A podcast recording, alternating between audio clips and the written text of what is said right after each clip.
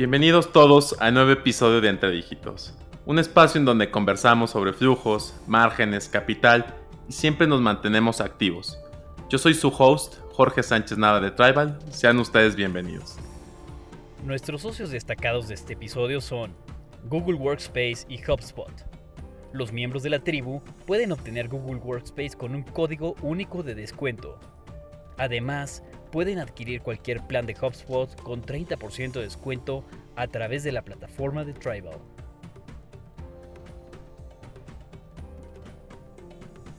El día de hoy nos acompaña Arturo Ríos, CFO de WebDocs, empresa que automatiza el ciclo de vida de los contratos para que las compañías puedan solicitar, redactar, aprobar, firmar, visualizar y monitorear todos sus contratos en un solo lugar.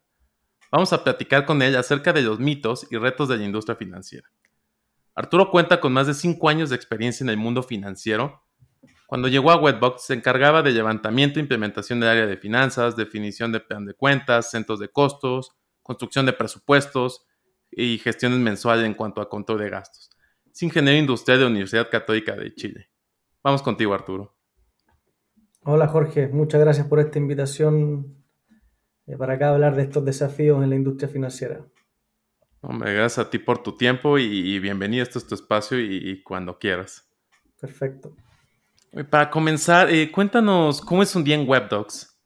Perfecto. Bueno, como, como CFO, eh, las pegas, como se dice en Chile, los trabajos son, son variados de todo un poco, pero lo más importante creo desde un CFO es la planificación, entender muy bien, eh, planificar muy bien el mes, la semana y sobre todo en una startup donde todo es tan incierto o dinámico, eh, es muy importante esa planificación. Y a la vez eh, por el rol del, de financiero también es muy del día a día, de, de pago a proveedores, de cumplir ciertas condiciones, obligaciones. Entonces es un día bastante dinámico, eh, claramente va a depender de los días, pero los lunes muy de planificación y durante la semana eh, se van haciendo cosas del día a día, como los pagos de impuestos, etcétera, pagos a proveedores eh, y a la vez planificaciones importantes como el rol de C-Level, entendiendo los desafíos que va teniendo el año, cómo va con el presupuesto, cómo hacer para, para lograr eso, esas metas que son bastante desafiantes en la industria, sobre todo, como te digo, en las startups, donde, donde el crecimiento es el principal, eh, la principal métrica que, que, vamos midiendo, junto con una eficiencia, obviamente, del negocio, eh, que es un trade-off bastante interesante que, que tiene que darse. Y ahí el CFO aporta mucho. Sí, claro, te vuelves ese estratega, ¿no? Para armar este, digamos, toda la semana. No, no siempre sale como lo planeamos, pero vas ajustando, ¿no? Exactamente. ¿Y qué es lo que más te gusta de este día a día? Bueno, como te digo, eh, primero lo, diferente que es, o sea, cada día es diferente al otro. Eh, los desafíos eh, es muy, muy dinámico, como te digo. claro, no, no toda la semana la planeas como ocurre como la planeaba, entonces hay que estar constantemente resolviendo ciertas, ciertas cosas. el área financiera también muchas veces recae desde todo, desde los recursos humanos, los proveedores, los clientes, entonces siempre estás eh, es muy transversal a toda la compañía y eso es algo que también me, apasiona mucho de entender. Eh, siempre he dicho, los, números hablan, eh, pero, pero para que hablen y para entender tienes que también entender todo el contexto, entender cada una de las áreas de la empresa para, para que el número te hable y por, y por otro lado puedas tomar decisiones acorde a, ese, a eso que te dicen los números. Sí, totalmente de acuerdo. Creo, que es gran parte como financieros el poder transmitir toda esa data además gente de una forma muy tangible, ¿no? De, que se pueda, que pueda hablar por sí sola. Exacto, ahí tocas un punto interesante. Eh, hemos, nos falta, pero como, como empresa eh, hemos intentado de dar a conocer los números desde un estado de resultado a toda la compañía para que entiendan cómo al final su trabajo, lo que hacen el día a día, afecta directamente a los números y esos números, por otro lado, eh, bueno, involucran crecimiento, ayudan luego a ir a, buscar capital, eh, pero el desafío es, como dices tú, darlo a conocer de forma sencilla, porque muchas veces cuando tú hablas de vida, ah, no, no, un product manager no necesariamente o un developer no tiene por qué saber exactamente qué es un, es un EBITDA. Entonces, ahí está también un desafío que de a poco nos falta, pero, pero intentamos ir comunicando eso constantemente a la empresa para que entienda cómo vamos y cómo vamos eh, logrando los objetivos que nos proponemos. Muy bien, perfecto. Esa parte que también tenemos como educativa, ¿no? De, ir mostrando para, para eficientar hacia todos y que todos estemos alineados. Exactamente. Arturo, actualmente WebDocs cuenta con más de 180 clientes en 11 países de Latinoamérica y es la plataforma en español más confiable para impulsar acuerdos y convenios. ¿A qué atribuyes este posicionamiento? Bueno, primero que todo, varios, el producto, obviamente el producto, el UX, el User Experience de nuestro producto es bastante moderno, por así decirlo.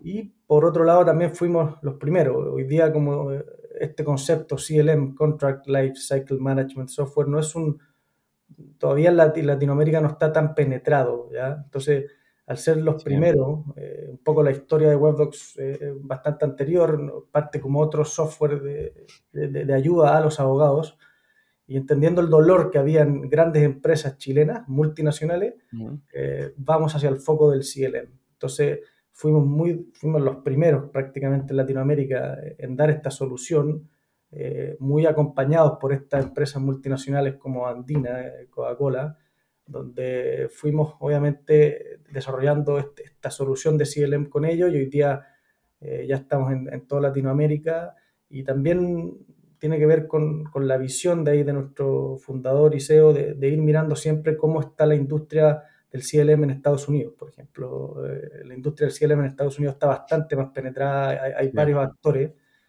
y, un poco ir viendo cómo solucionan ellos eh, los dolores de, las áreas legales y al final de toda la compañía.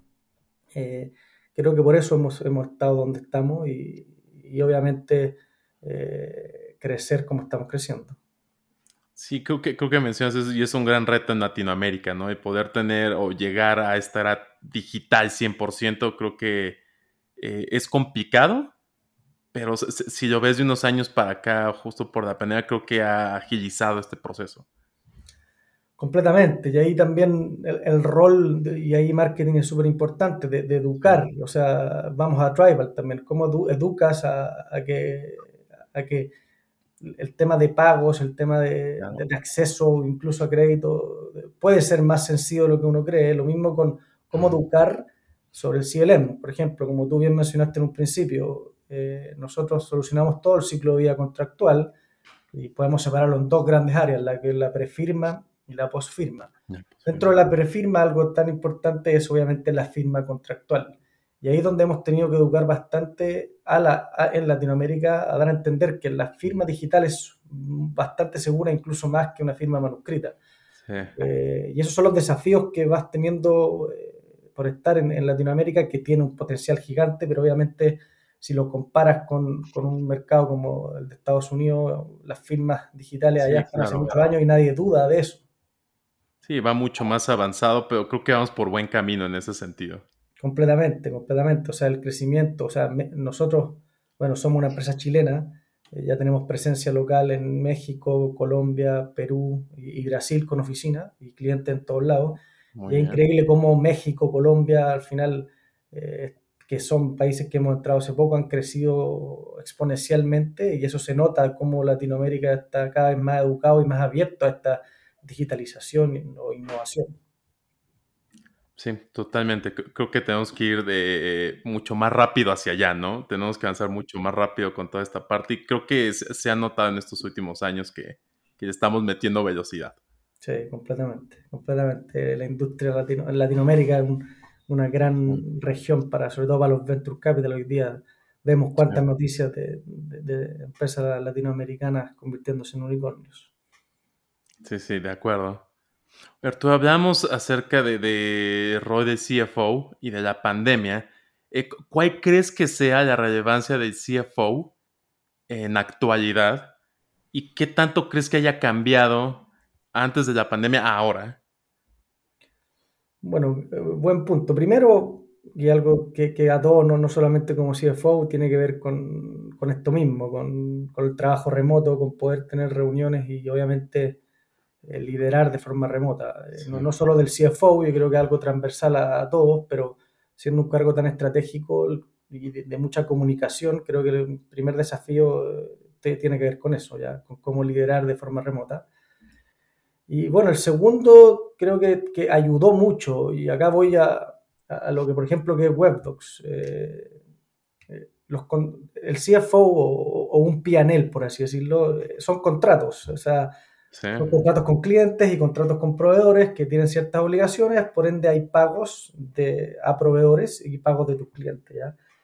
Y, y previo a, la pandemia, quizás, eh, por ejemplo, desde el lado, punto de vista de los clientes, tú necesitas un contrato, firmar un contrato para, para que el negocio ocurra y por ende para que paguen. Mientras más te demoras en, poder firmar ese contrato, tu flujo de caja más, más, demora.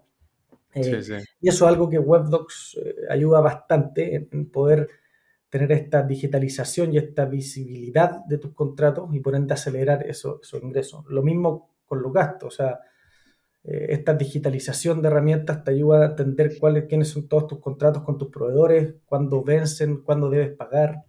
Y, si voy después a, Y esto, la pandemia digitalizó todo, ¿ya? Y, voy a, a, Tribal también.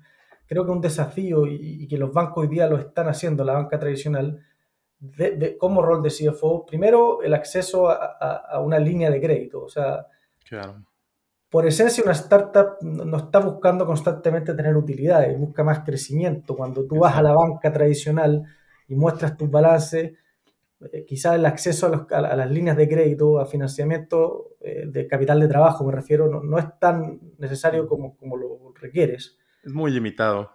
Muy limitado. Y por otro lado, eh, bueno, ahí Tribal, por ejemplo, yo mi experiencia, en no sé, una semana ya tenía aprobado un crédito, una línea de crédito bastante superior a la que tenía con mi banco tradicional.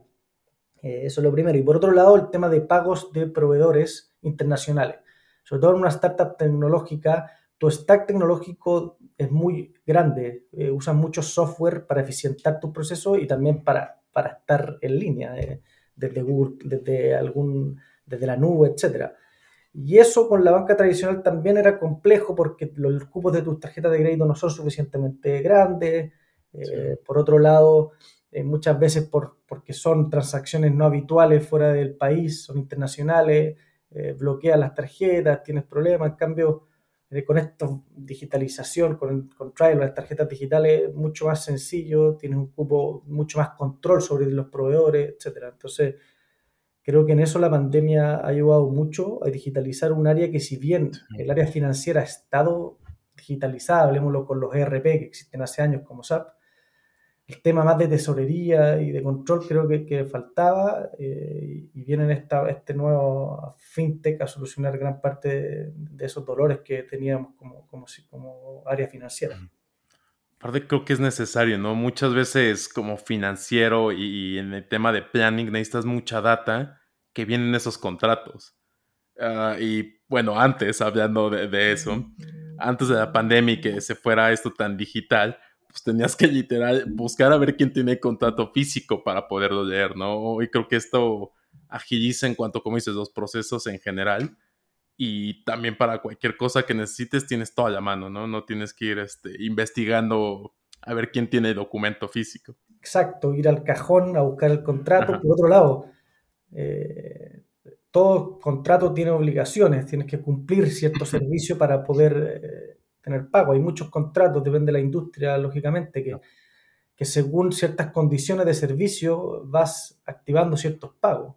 Entonces, estas herramientas como WebDocs te ayudan a tener ese control real de, que estás pagando lo correcto o te están pagando lo correcto.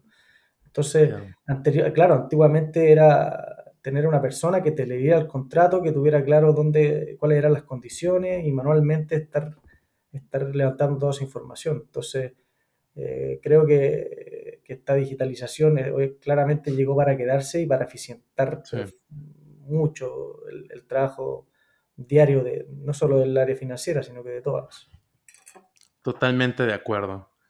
Arturo, ¿cuál crees que ha sido tu papel en Webbox? Yo ya, como bien comentaste, llevo bastantes años acá.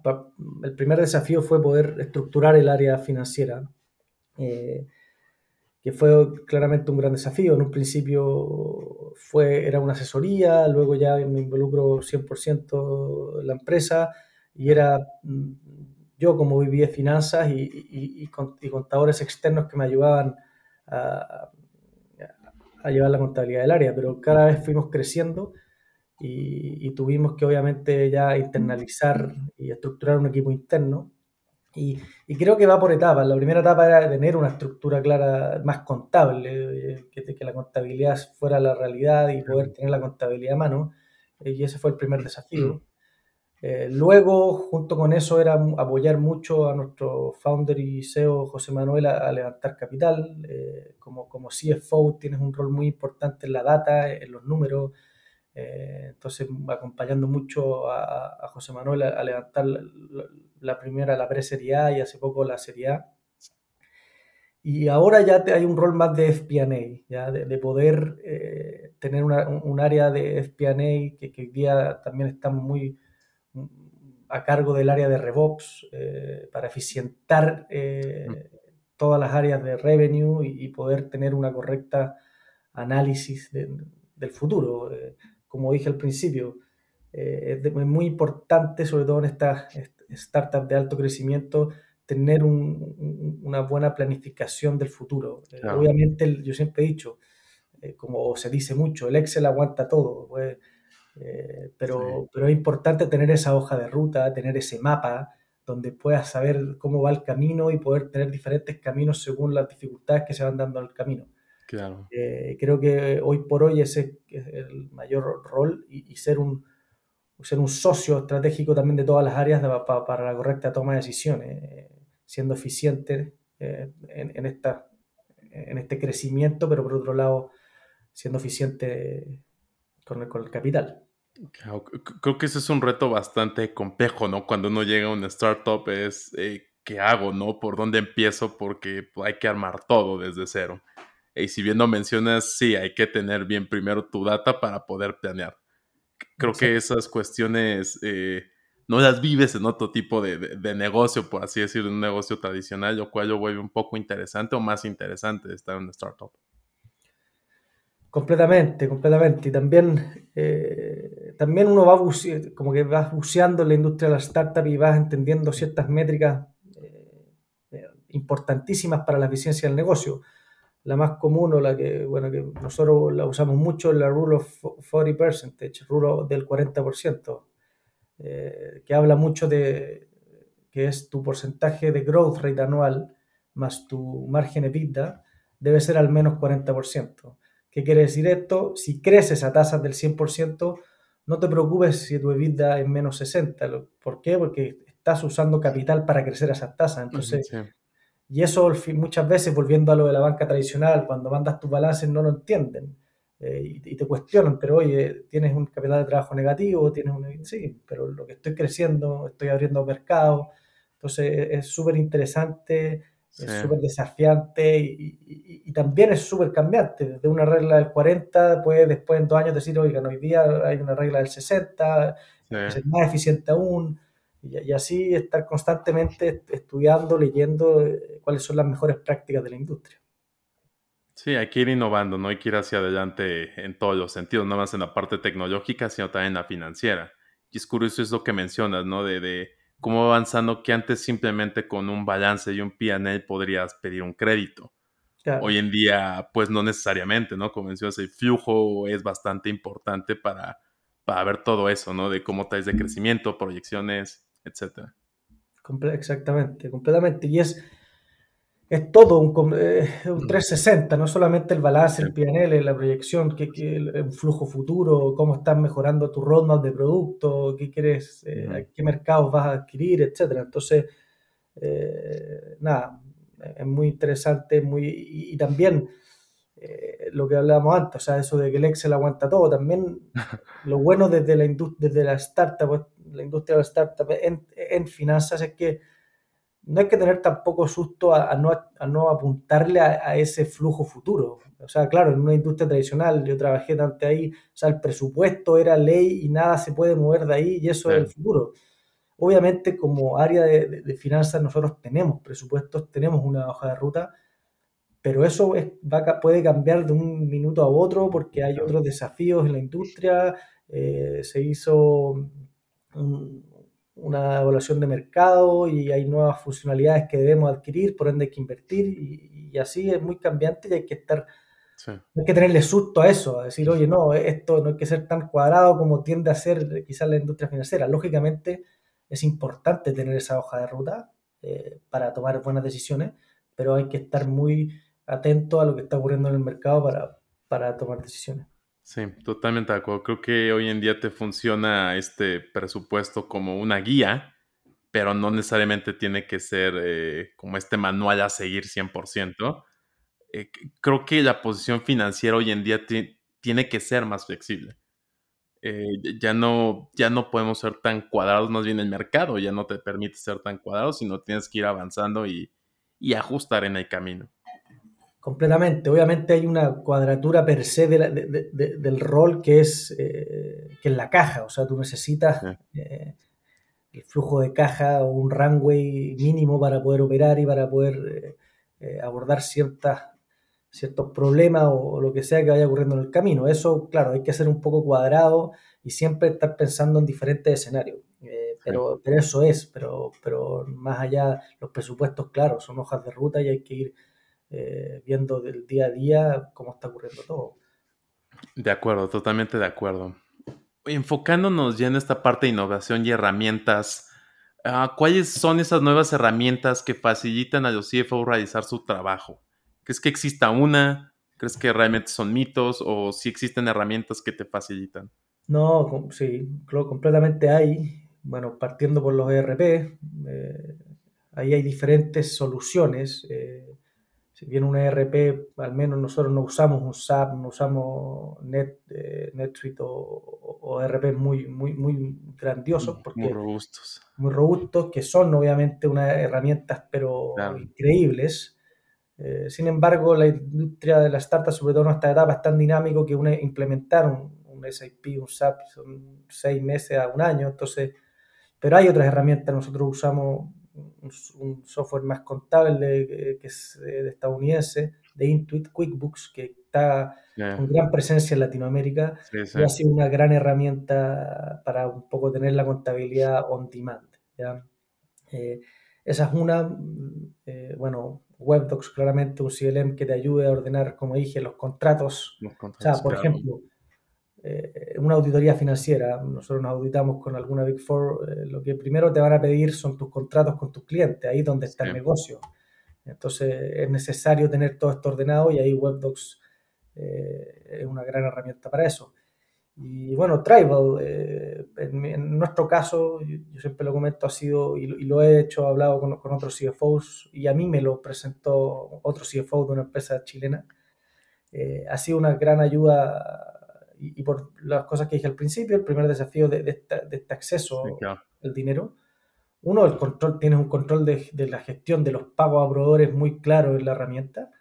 Y por otro lado, que algo notable eh, que tiene Tribal es el Tribal Pay, eh, poder hacer pagos a proveedores al extranjero eh, como con, mediante un SWIFT, pero, pero sin costo y con una rapidez y una facilidad que hoy día la industria eh, está muy al debe en eso. O sea, pagar un SWIFT desde Chile a Estados Unidos por la banca tradicional, lógicamente que se puede, pero es caro. Es, caro, claro. Y es demoroso, o sea, necesitas una carta de instrucción, muchas veces tener una firma, eh, con el tipo de cambio también, el spread es bastante alto. Entonces, eh, creo que, que, por como son diferentes herramientas. QuickBooks es una herramienta más para gestión, al igual que, por ejemplo, WebDocs. Y, Tribal es una herramienta más del día a día que te ayuda a eficientar mucho tus procesos, que hoy día al final, eh, al menos en, nuestro caso, en nuestra área de finanzas, está un poco al debe en eso, como eh, en, hacer más eficientes los pagos. Obviamente es un tema súper sensible, es dinero y no puede ser, pero, pero a mí esas, son, esas herramientas han sido de gran, de gran ayuda para eficientar el área.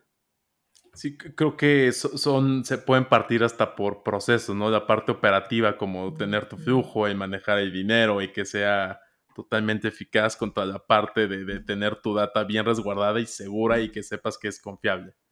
Completamente. Y, ahí también la industria va, un poco hacia el, hacia el manejo de data y, estas herramientas como QuickBooks permiten extraer la data muy fácilmente conectarse mediante API a diferentes software. Entonces, ahí también está, bueno, QuickBooks te entrega cierta información y muchas veces uno como CFO o el área de FP&A quiere otro tipo de, informe y, la data es la que importa y hay que poder extraer de esa data eh, y a, tus propios eh, sistemas de business intelligence o, de visualizadores de data, también creo que es muy relevante va, y la industria va hacia allá. O sea, hoy día no solamente con entender, como hablamos antes, tu PNL, hay muchas otras métricas relevantes que vienen de, obviamente desde la contabilidad, desde los gastos, eh, e ingresos, pero, pero es importante darle estas diferentes vistas para poder entender mejor el negocio.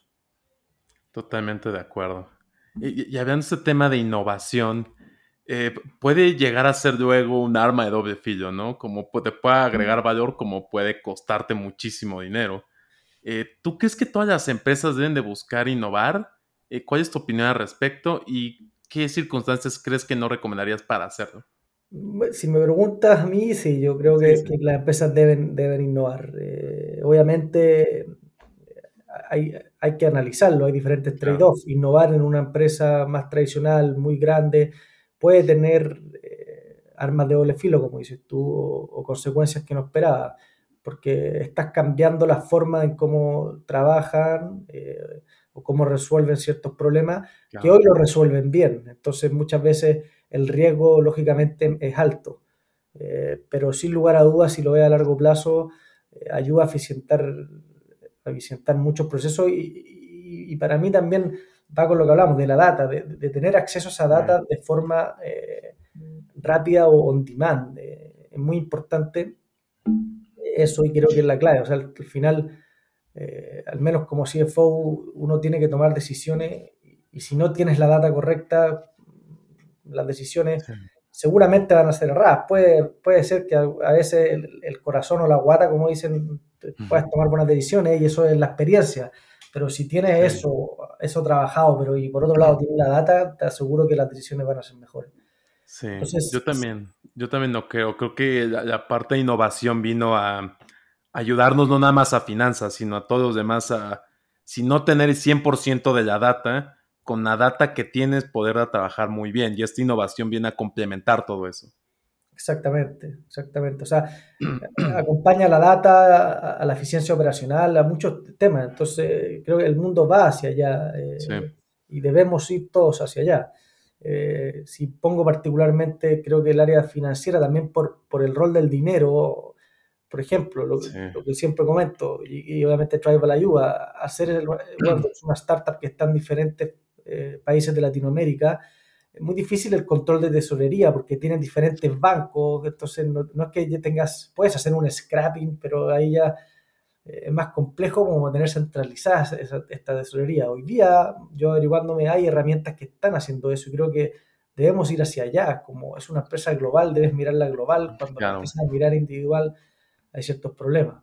Eh, Tribal, por ejemplo, te ayuda a centralizar todo eso y a tener eh, en una gran herramienta, puedes tener tarjetas de crédito no solo de Chile, en México, en Colombia, entonces es una gran ayuda.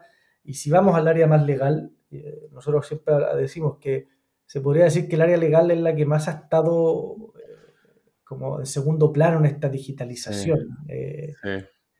No sé si por la industria, pero, pero al final hay pocas, o sea, vamos al área de venta. Los CRM están muy penetrados, todas las empresas, o la gran mayoría los tienen. Lo mismo, ya la industria financiera tiene este ERP, eh, la industria tecnológica, ¿para qué decir? Nace en, la, digitalización. Eh, pero vemos la industria legal y a veces eh, un poco están, no están tan digitalizados.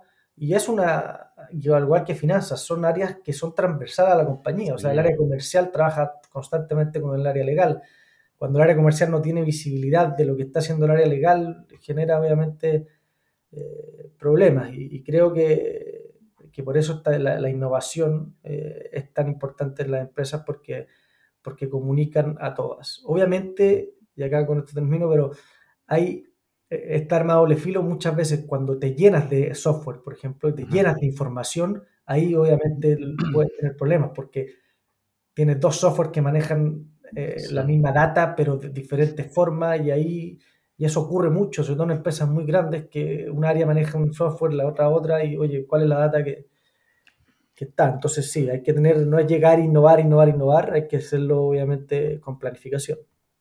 Sí, creo que esa es la parte que más suele pasar, ¿no? Que eh, sí vemos la innovación de una forma bastante buena, que terminas innovando de más y tienes pues tantos RPs y tanta data que realmente no te dice nada. Exactamente. Yo comparto algo contigo, el planificar, no nada más hay tener la parte de, ok, este RP me resuelve toda la vida y este me resuelve la otra mitad de la vida y este tal. Entonces los junto y ya no tengo que hacer tanto. Pues no necesariamente. Sí, sí creo que debe haber una planificación atrás de esto, pero sin duda, a ver, ayuda muchísimo. Completamente. Y hoy día eh, las famosas APIs solucionan también, si planificas bien, lo importante también es que se comuniquen los software. Eh, por ejemplo, WebDocs, que es un CLM eh, que tiene diferentes, que es transversal a la compañía, tiene, podemos conectarnos con ERP y porque es relevante tener la información financiera para poder entender qué está pasando con los contratos y viceversa. en un futuro, una conexión de, tu, de WebDocs con Tribal sería también algo increíble porque desde el contrato puedes decir, oye, ok, se cumple el servicio, por ende, activame el pago en Tribal. O sea, cosas así en un futuro eh, van a ser del día a día y van a ocurrir, eh, pero es importante, claro, tener bien claro, mapear qué necesitas y cómo se conectan para, para no eh, duplicar data o trabajo. Sí, de acuerdo. Oye, hablabas esta parte de avanzar y de innovar con, con, con mesura y planificación. ¿Qué, soluciones ustedes están implementando para mejorar estas relaciones contractuales? Hoy día en, web, en WebDocs tenemos, bueno, hay, como sabrás, los roadmaps son gigantes, pero, pero hay, hay una nueva funcionalidad que se lanza ya muy luego que tiene que ver con la colaboración con terceros. Eh, los contratos eh, son siempre tienen al menos dos partes, o sea, uno no tiene un contrato con su propia parte, siempre tienes una contraparte y, obviamente los contratos muchas veces se ven como armas, pero en estricto rigor eh, son las condiciones para que el negocio funcione. Y por lo mismo es muy importante colaborar con la tercera parte. Eh, hoy día WebDocs es una herramienta que, gestiona, como digo, el ciclo de vida contractual eh, sin embargo, es interno hoy por hoy. O sea, es tu ciclo de vida contractual, es tu negociación, eh, tu redacción, etc. Y hay una parte muy importante que es la negociación, que debes negociar el contrato con tu contraparte. Eh, y lo que estamos haciendo es lanzar un portal de colaboración donde al estar negociando tu contrato, invitas a tu contraparte a que ingrese a esta negociación y pueda colaborar contigo el mismo contrato. Entonces unificas y centralizas todo ese contrato solo en WebDocs porque anteriormente debías enviar ese contrato eh, por el correo para que la otra persona lo revisara. Y hoy día estamos por lanzar eso y, va a ser una gran ayuda para todos nuestros clientes, inclusive para las contrapartes de nuestros clientes, poder ingresar y tener un claro control del contrato y entender y negociar de forma transparente las condiciones. Sí, creo que esta parte contractual puede llegar a ser un riesgo que muchas veces no mides, ¿no? Porque como decía hace rato, pues antes lo tenías en papel y era muy fácil mandarlo por mensajería o por cualquier cosa, para, por cualquier medio para que llegara a la otra persona. Hay un riesgo, tienes un documento muy importante ahí. ¿No? Creo que muchas veces no se mide este tipo de riesgos. Exacto, y, ese portal, como te digo, no solamente va a ayudar a nuestros clientes, sino que a las contrapartes, como dices tú, porque van a poder tener todos los contratos que firmó con ese, con ese proveedor o cliente eh, en este portal de colaboración y va a tener un, correcto control del contenido del contrato. Perfecto, de acuerdo contigo. Ven un poco metiéndonos más en la parte financiera. ¿Cuáles crees que son los riesgos financieros más críticos a los que se puede enfrentar una empresa? Bueno, eh, el primero obviamente eh, tiene que ver con, planificar mal y, tener ahí un, problema con la caja, obviamente, pero anterior a eso hay, varios problemas. Eh, uno que tiene que ver con el correcto pago de, a tus proveedores. Muchas veces, y también tiene que ver con contratos y con los pagos. Eh, hay condiciones, tienes que pagar un contrato, tienes que pagarle a tu proveedor tal fecha, no tienes control de esa fecha, eh, por X motivo no te, no, no, te llegó la invoice, no sabes cuándo pagas y dos meses después te das cuenta que está pendiente y tiene una multa asociada contractual y eso obviamente es un riesgo gigante. Eh, por eso es tan importante tener ese control y tener también la posibilidad de pagar eh, de forma rápida. O sea, anteriormente era poder pagarle a un proveedor que estaba por vencer, te voy a demorar tres días en que el pago le llegara a su cuenta bancaria y eso eh, obviamente también es un riesgo. Y, volviendo a eso, y es un tema eh, que lo hemos vivido y, obviamente WebDocs nos ayuda a solucionarlo. Es muy común hoy día, sobre todo en las startups, estos contratos anuales. Tú, usas un software eh, que puedes pagar mensual o anual, pero, pero son contratos anuales que los renuevas una vez al año. tú tienes que tener el control. Y muchas veces, por el nivel de crecimiento que tiene la startup, quieres migrar de software a uno que tenga en mayor presencia. Y, si no tienes claro que el otro soft, por ejemplo, que tenías que dar un aviso 60 días antes de que no lo vas a renovar, el contrato se puede renovar automáticamente y no son montos pequeños, puede ser montos de 30 mil dólares, 40 mil dólares que, lo, que se renovó automáticamente por no tener un correcto control contractual. No sabías, ya cerraste el otro contrato y tienes dos software del mismo valor y ahí eso es un riesgo muy, muy grande financieramente.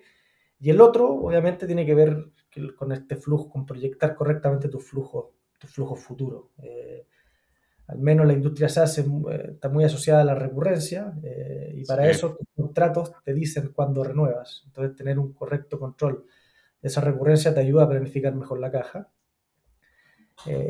y por otro lado, bueno, que creo que también es súper relevante y es lo que hoy día solucionamos con esta área de FP&A y RevOps, creo que, creo que son muy importantes en las empresas tecnológicas, es poder proyectar correctamente tu nueva venta. Eh, claro, si tú vas a una empresa tradicional que crece 2 o 5% al año, no es tan difícil saber cuánto vas a vender cada mes. Eh, sí, tienes una tendencia mucho más fácil de, de, seguir, ¿no? Que, que, en esta parte de revenue creo que es muy delicado porque puedes crear tendencias de repente de doble dígito, como no, entonces sí es un poco más complicado seguirlo. Exactamente, entonces ahí es muy importante esta área de RevOps, de poder proyectar correctamente eh, tus ingresos, que no es fácil, como dices tú, creces 10% mensual, 150% anual, o proyectas crecer eso, eh, muchas veces tienes varianza en los meses, variedad, entonces ahí es muy importante porque como sobre todo la industria eh, de startup, creces aceleradamente, muchas veces tomas riesgos, inversiones, asumiendo que van a llegar tus ingresos, se pueden atrasar o adelantar, pero, pero tener un área que pueda predecir correctamente el revenue, creo que es importante, no es sencillo, nosotros recién estamos implementando esa área, no es sencillo, pero cuando logras eso, creo que es un game changer en, tu planificación y tienes mucha más claridad de lo que va a ocurrir. Totalmente. Creo que son áreas nuevas que se están explorando, pero que tienen muchísimo impacto y un impacto inmediato, ¿no? Cuando logras encontrar esa tendencia que es complicada, te puede hacer maravillas dentro de, la toma de decisiones. Completamente. Y por otro lado, no solo en encontrar esas tendencias, también en, en cómo hacemos operativamente para cambiar esa tendencia, porque ya tienes la data, sabes por qué estás vendiendo lo que estás vendiendo, cómo hacemos para vender más. Entonces, bueno, tiene que ver con la data que hablamos anteriormente, poder tomar buenas decisiones con, tu, con, tu, data. Perfecto, Arturo. Oye, ya para terminar, ¿hay alguien que te haya inspirado para dedicarte al mundo de las finanzas? Particularmente no una persona, eh, creo que tuvo que ver con, más con mi carrera. Eh, como dijiste, soy ingeniero industrial y, para finalizar la carrera había que hacer un examen de grado un examen final donde veías todas las, todas las materias o las más importantes. A mí no tampoco era, eh, durante la carrera, no, finanzas no era algo que me llamara profundamente la atención, pero, pero cuando hice estudié para ese examen, eh, ahí fue mi, mi, mi, conclusión, pero al final la, la finanza era lo que a, a, mi modo de ver me concluía todo todo lo que había estudiado y poder analizar completamente una empresa. obviamente todas las áreas son súper importantes, pero lo que a mí me llamó la atención de las finanzas es que, es que logras entender todo, toda la compañía. No solamente el EBITDA, no, es por qué, por qué tienes ese EBITDA, cómo hacer para mejorarlo. Eh, y así un sinnúmero de otras métricas, obviamente. Pero eso fue lo que más me, me, me llevó a, a, trabajar en la finanza. Y posteriormente, en mi primera experiencia laboral, tuve, tuve muy buenos jefes que me dieron mucha visión del negocio y me, me, gustó mucho y me apasionó mucho que desde este rol podía eh, entender la empresa y por otro lado con decisiones y eh, poder cambiar el rumbo. Y eso, eso fue principalmente porque me, me, sí, Eso es bueno. Mencionas un punto, en tener buenos jefes y, entender que, que, el mundo financiero es el 360, ¿no? Como puedes detectar ciertos riesgos, no nada más en la parte financiera, sino operativa. Creo que eso te ayuda muchísimo y te obliga a conocer la empresa al 100%. Exactamente, como que hay una sensación quizás de que la finanza es más como las acciones o tradear o el, sí, el dólar, pero en estricto rigor la finanza operativa es lo que es la operación, es entender la operación y el output son la, el PNL, sí. pero dentro hay mucho, mucho más y es súper apasionante. Sí, hay un mundo detrás que creo que casi nadie considera, ¿no? De, de, de que te tienes que meter mucho más allá de entender para ver todos los riesgos de este piane que terminas plasmando en un Excel. O, no, y dice, aquí está mi, mi, lo que yo vi. Pero detrás hay un estudio bastante grande que esa es la parte interesante que hay de finanzas. Exactamente, exactamente. Bueno, te agradezco mucho el tiempo, Arturo. Con eso concluimos este episodio de Entre Dígitos. Muchas gracias por acompañarnos. Fue un placer tenerte por acá. No, muchas gracias, Jorge, y muchas felicitaciones por esta instancia muy necesaria de la industria de hablar de este tipo de cosas. Y muchas gracias a ustedes que nos escuchan por estar pendiente de nuestro tercer episodio. Yo soy su anfitrión Jorge Sánchez y nos escuchamos en la siguiente edición. No olviden suscribirse a nuestro canal de YouTube o en tu plataforma de audio favorita. Hasta la próxima.